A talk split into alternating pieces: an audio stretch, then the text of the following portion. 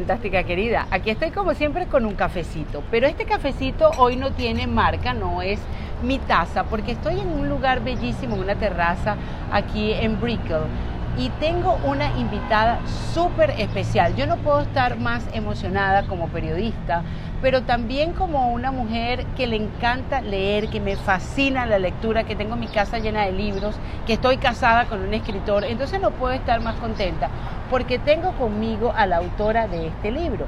Me está acompañando eh, Julia Navarro con su último libro que además es La sensación de la Feria de Miami. Estamos grabando en el marco de la Feria de Miami y mientras yo grabo este podcast, ella se prepara para ir a hacer esa presentación justamente en la tarde de hoy. Es el suceso. Tú no matarás es su obra, pero Julia además me encanta tenerla porque no solamente es una, eh, eh, una escritora extraordinaria, no, es una cincuentástica como tú, una cincuentástica como yo. Una mujer que no le importa cuántos años tenga, sino que va justamente detrás de eso que ella le gusta y lo que le gusta es escribir. Por supuesto, tengo que hacer la pregunta obligada que te ha hecho todo el mundo, cómo fue que dejaste el periodismo y te fuiste a escribir. Eso es obligatorio. Bueno, realmente el periodismo y la literatura son caminos paralelos. El periodista encuentra historias reales y el escritor cuenta historias fruto de su imaginación, pero al final se trata de contar historias, de manera que yo llevo toda mi vida contando historias. Antes las contaba de una manera y ahora las cuento de Antes las contaba apegadas a la verdad y ahora la verdad que tienes, este, que tienes dentro de ti, dentro de tu imaginación. Eh, ¿Es difícil para un periodista no apegarse a hechos reales en algún momento? ¿Es difícil ese proceso de creación? Porque uno siempre está como buscando la verdad, como que esto no es así. Entonces, ¿cómo, cómo va la ficción junto yo con eso? En mis novelas siempre hay una cosa que me preocupa y es que todo lo que cuento sea verosímil. No digo verdad, porque es una novela y la novela siempre es fruto de la imaginación, pero que toda la trama y todos los personajes resulten verosímil. Y eso es, yo creo, que herencia de los muchos años de dedicación al, periodismo, ¿no? que nos apegamos eh, a la realidad. Claro, em, por lo que he visto de tu obra, siempre has escrito sobre historia. Tal, vez ese rigor no exactamente, no exactamente. Mira, eh, yo, eh, todas mis novelas transcurren en el siglo XX, en distintos momentos del siglo XX. Y el siglo XX es un siglo Complicado. Complicado, efectivamente, pero es un siglo que yo me sé. ¿Qué es lo que yo hago? Y es buscar pequeños detalles eh, eh, que no son la gran historia, pero que son lo que dan, eh, hacen verosímil la historia. Por ejemplo, en Tú no matarás. Yo estaba hablando de la España de los años 40 y hay la figura de repente de un abogado y yo decía, bueno, pero ¿cuánto ganaba un abogado en los años 40? Yo eso no lo sabía. Entonces, esos son los detalles que, que, yo busco, pero lo que es la historia, la general de la historia, yo esa afortunadamente me la sé. eh, o sea, no hago novela histórica, pero sí hago un tipo de novela en la que reflexiono sobre el impacto que la historia tiene en la vida cotidiana. Es decir, todos somos hijos del tiempo en el que nos toca nacer, por tanto, todo lo que sucede en ese tiempo influye en nuestras vidas. Me gusta eso que me acabas de decir porque me da pie a una pregunta que me llama profundamente la atención. Aquí escribes de unos muchachos, eh, pero eres conocedora del siglo XX porque somos del siglo XX. Estamos atendiendo a una generación que hemos llamado la generación Tinder. Esa generación que solamente eh, conoce, habla, se mueve, vive a través de la pantalla de un teléfono móvil. Entonces, ¿cómo se puede conjugar una cosa con la otra? Nosotras del siglo XX, el rigor, entre comillas, histórico del siglo XX con una generación que, para decirlo en las palabras más llanas, no le para a nada. Eh, bueno, las nuevas tecnologías son una realidad, entonces eh, es una realidad con la que tenemos que, aprender a, vivir. Y los jóvenes eh, Mm, hoy en día solamente se relacionan o mayoritariamente se relacionan, todo pasa por, la, por, las pantallas. A mí eh, me causa estupor y también, por ejemplo, pena cuando estás en un restaurante y ves no solamente a los jóvenes, sino también a, sus padres, están todos alrededor de una mesa, están comiendo y cada uno está, pues mira, eh, ¿qué sucede con las nuevas tecnologías? Que tiene una parte positiva, pero también una parte que está creando una auténtica dependencia en la gente joven y no tan joven. Eh, mm, el hábito de la lectura, por ejemplo, se ha ido perdiendo. ¿Por qué? Porque los jóvenes están acostumbrados a unas pantallas donde en cada segundo hay una imagen, cada segundo pasa algo. Entonces ahora no tienen la paciencia de coger un libro y sencillamente dejarse llevar por esa historia, navegar por esa historia. Se ponen nerviosos. Estamos asistiendo a... Eh, eh, mm, estoy segura que los psicólogos y los psiquiatras dentro de unos años eh, tendrán que teorizar sobre qué estamos haciendo con, estas, mm, con esta dependencia en las pantallas en las que las personas son incapaces de dedicar más de un segundo a algo. Vamos deprisa a veces a ninguna parte, todo tiene que suceder eh, eh, corriendo. vivimos en la sociedad de lo quiero ya, y como lo quiero ya, entonces eh, lo pido inmediatamente, tecleo mi teléfono para que mañana me traigan o dentro de unas horas eh, unas gafas. No tenemos la paciencia de decir, bueno, me voy a ir a la tienda, me las voy a probar, voy a ver si me quedan bien. No, no, las veo por la pantalla, las compro por la pantalla, las quiero en mi casa dentro de una hora. Todo esto nos está, nos está transformando y yo creo que también nos está trastornando. Vivimos demasiado vertiginoso. Miami es una ciudad inmensamente vertiginosa, con muchísimo tráfico, eh, con muchísima gente, con una cultura eh, muy rica al estilo mosaico, somos muy multiculturales.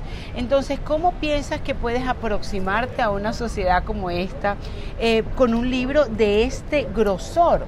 Eh, cuando la gente escucha algo prefiere hacer audiolibros porque va en su carro manejando y, probablemente se enganche con la historia, aunque te va a interrumpir el WhatsApp, te va a interrumpir las ganas que tienes de entrar en Instagram. Pero entonces, ¿cómo quieres hacer ¿Sabes ese lo que pasa? Es, eh, yo os lo digo también a, a todos los que estáis aquí, por favor, parar un poco buscar unos minutos para vosotras, buscar unos minutos para reflexionar, para pensar, para saborear la vida, para saborear lo que estáis haciendo. No hace falta correr, eh, para tomarse un café. No hace falta em, eh, ver eh, una película, en vez de que dure hora y media, a ver si, mm, me, la, comprimen en un cuarto de hora. Un libro, no, no, un libro que sea cortito porque no tengo tiempo. ¿Cómo que no tienes tiempo? Claro que tienes tiempo. Tienes que tener tiempo mm, para poder ser em, un ciudadano crítico porque necesitas, la lectura es lo que te hace un ciudadano crítico y la lectura requiere tiempo. Eh, tienes que tener tiempo para poder reflexionar sobre lo que sucede a tu alrededor, para poder mirarte dentro de ti mismo. Yo hago meditación, hago yoga, hago meditación, eh, eh, yo voy deprisa como todo el mundo, pero me tomo mis tiempos, mis tiempos para decir, tengo que parar, tengo que pensar, tengo que saber qué me está pasando, qué estoy viendo, qué estoy viviendo, porque a veces mm, nos convertimos en una especie de robot que vivimos compulsivamente, pero ni siquiera sabemos eh, mm, qué vivimos ni, qué estamos haciendo estamos robotizándonos. Y eso es importante que lo saquemos a colación, porque probablemente tú, probablemente no, tú vives en tu país, tú estás arraigada en tu país. Quienes no tenemos la dicha de vivir en nuestro país, porque por la razón que sea, en, nuestro caso los venezolanos por razones políticas, hemos tenido que salir, tenemos que eh, meternos en una sociedad que no es la nuestra, tenemos que pelear más que los que llegaron antes para poder conseguir un puesto. Entonces, abrirse camino eh, a codazos en una sociedad que no es la tuya, en un idioma que no es el tuyo, con una gente que no te conoce de nada, probablemente haga que sea mucho más vertiginoso, pero definitivamente sí necesitamos ese momento de respirar. Hay que respirar, hay que respirar, hay que pensar, hay que reflexionar, eh, eh, en, decir, no podemos convertirnos en esclavos de las nuevas tecnologías, no podemos convertirnos en esclavos de nadie, tenemos que ser capaz de gestionar nuestra propia vida y nuestro propio tiempo. Y gestionar nuestra propia vida y nuestro propio tiempo exige que seamos capaces de parar. De calmar. Además de ser escritora, como lo dijimos eh, al principio, también has sido periodista. Estás escribiendo esta novela, Tú no matarás, basado en el exilio de tres jóvenes. ¿Qué le puede decir una escritora que es capaz de hacer este volumen eh, y de escribir esa historia de gente que tiene que exiliarse, a gente de mi país, que ahora estamos regados por todo el mundo, que después de recibirlos a todos, ahora nadie nos quiere recibir? Vamos a ver, eh, la historia de la humanidad es la historia de las migraciones. Eh, no se puede entender lo que ha sido la evolución del ser humano sin las migraciones.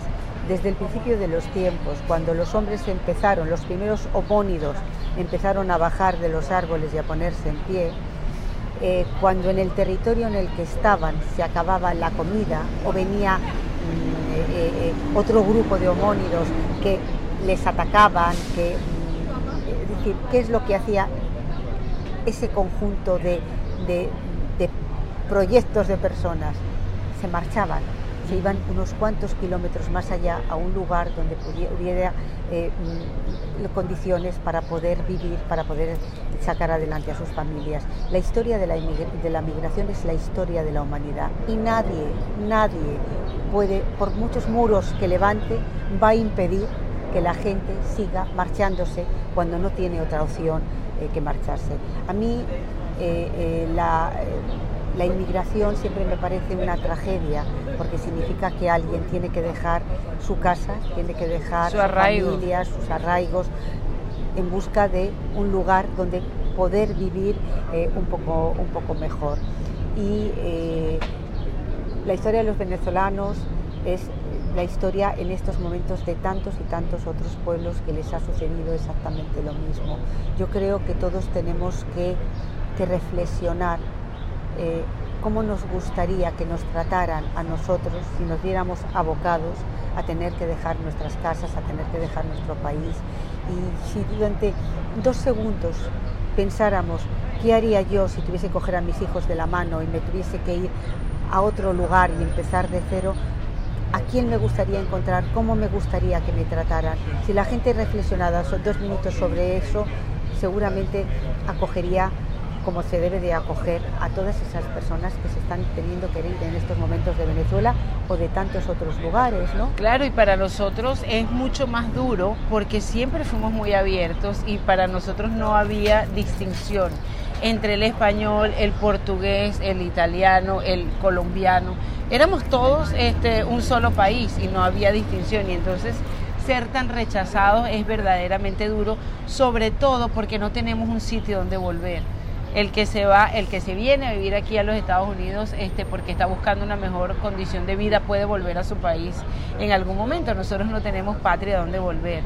Eh, entonces esa parte es verdaderamente mucho más triste. Afortunadamente en política nada es eterno. Nada es eterno, esperamos. decir, Salvo en Cuba nada es eterno. Como, nada es eterno, eh, eh, yo estoy segura de que habrá muchos venezolanos que algún día podrán volver, eh, Dios a su quiera, país. Dios quiera que así sea. Me quedan unos minutos solamente y no quiero desaprovechar el tema del trabajo, porque decías que hay que parar, pero también hay que trabajar, también hay, que, hay que ir detrás de lo que uno quiere y escribir este libro no te llevó dos días. No, me llevó, me llevó cuatro años. Entonces, ¿cómo es esa rutina de la mujer trabajadora, de esa mujer de la mediana edad? Que cree en lo que hace, que cree en sí misma y que puede tener un resultado tan maravilloso como la novia de la feria de Miami, que es Julia Navarro en esta edición. Bueno, eh, yo en ese sentido siempre he sido una muy estejanovista. Eh, para mí soy una trabajadora absolutamente muy disciplinada. Eh, yo trabajo todos los días al menos ocho horas en mi novela cuando digo ocho horas no significa que esté ocho horas escribiendo, que sería imposible, pero esas ocho horas en las que yo cierro la puerta eh, de mi despacho, son ocho horas en las que yo estoy pensando, estoy leyendo, estoy escribiendo, estoy corrigiendo. Eh, escribir es, es una actividad solitaria, como estás casada con un escritor lo sabes. Nos sobra todo alrededor, por favor, que nadie nos moleste. Pero, eh, pero es trabajo, escribir es trabajo. única etiqueta que dejo que me pongan es la de feminista. Yo soy feminista y creo que en este siglo las mujeres por fin vamos a conseguir, con mucho esfuerzo, ¿eh? Eh, lo vamos a conseguir nosotras, no nos lo van a regalar porque nunca nos han regalado absolutamente nada. Pero creo que este va a ser el siglo en el que realmente vamos a poder alcanzar la igualdad plena. Vivimos en sociedades que, en las que las mujeres afortunadamente eh, las, leyes, eh, los cambios, la evolución de la sociedad hace que ya podamos ser, eh, gestionar nuestras propias vidas, pero aún todavía nos quedan muchísimas batallas que dar. Y yo siempre a las mujeres les digo que por favor que no renuncien a sus sueños, que no renuncien a ser lo que quieren ser, que lo intenten. Y que si te caes te tienes que volver a levantar hasta que lo consigas. Y si no lo consigues, a veces lo importante es el camino que recorres. Hay un poema maravilloso de un poeta alejandrino de origen griego, es uno de mis poetas favoritos, Cavafis, del que yo hablo en esta novela, en esta novela. Tiene un poema que se llama Ítaca, en el que dice exactamente eso. La, búsqueda de Ítaca eh, no solamente es llegar hasta ella, lo importante es el camino que recorres para llegar, aunque nunca llegues. Pues eso yo os lo digo, es decir, lo importante es el camino que hacemos para lograr nuestros sueños. Lo que no nos podemos es quedar sentadas diciendo no es posible. No, es posible y no podemos anularnos tampoco. En eh, absoluto. veo muchas mujeres anuladas eh, en función de los sueños de sus hijos, en función de los sueños de sus maridos, este, en función de su familia. Ojo, yo no quiero decir con esto que no cuidemos de ellos, eh, que eso no sea una responsabilidad. No, es una responsabilidad, pero, tiene que ser una responsabilidad compartida. compartida. Es decir, los hijos no solamente son nuestros para llevarlos al dentista, eh, al colegio, ir a las reuniones de padre en las escuelas. Eh, no, los hijos son de los dos y eh, por tanto la responsabilidad de los hijos es de ambos. yo tengo una familia y yo tengo un hijo, pero mm, creo que no podemos renunciar a pero nuestra también profesión. Unos libros. Pero también tengo unos libros. Lo que hay que buscar es que la sociedad dote de medios para que las mujeres podamos compaginar la vida familiar y la vida laboral. Que no tengamos que renunciar ni a la una ni a la otra. Y para eso tiene que haber un cambio de mentalidad por parte de los hombres. Un hombre que está trabajando eh, no se le ocurre decir, bueno, mm, hoy me voy a ir antes porque tengo que llevar al niño al dentista. Mm. Una mujer hace su trabajo y además es capaz de encontrar tiempo para llevar el niño al dentista. Y además pone una lavadora y le hace la cena. Ellos tienen que aprender a poner la lavadora y también a hacerse la cena. Sí, señor. Muchísimas gracias, me encantó conversar contigo. A ustedes seguimos, porque tenemos muchísimo más de la Feria del Libro, tenemos entrevistas maravillosas y la recomendación, por supuesto, es Tú no matarás de Julia Navarro. Déjenme los comentarios aquí abajo. Me encantaría que compartiéramos acerca de este proceso de ser una mujer en una sociedad como esta y en donde también necesitamos hacer, ay, me cansé, porque sí es posible descansar. Gracias. Chao.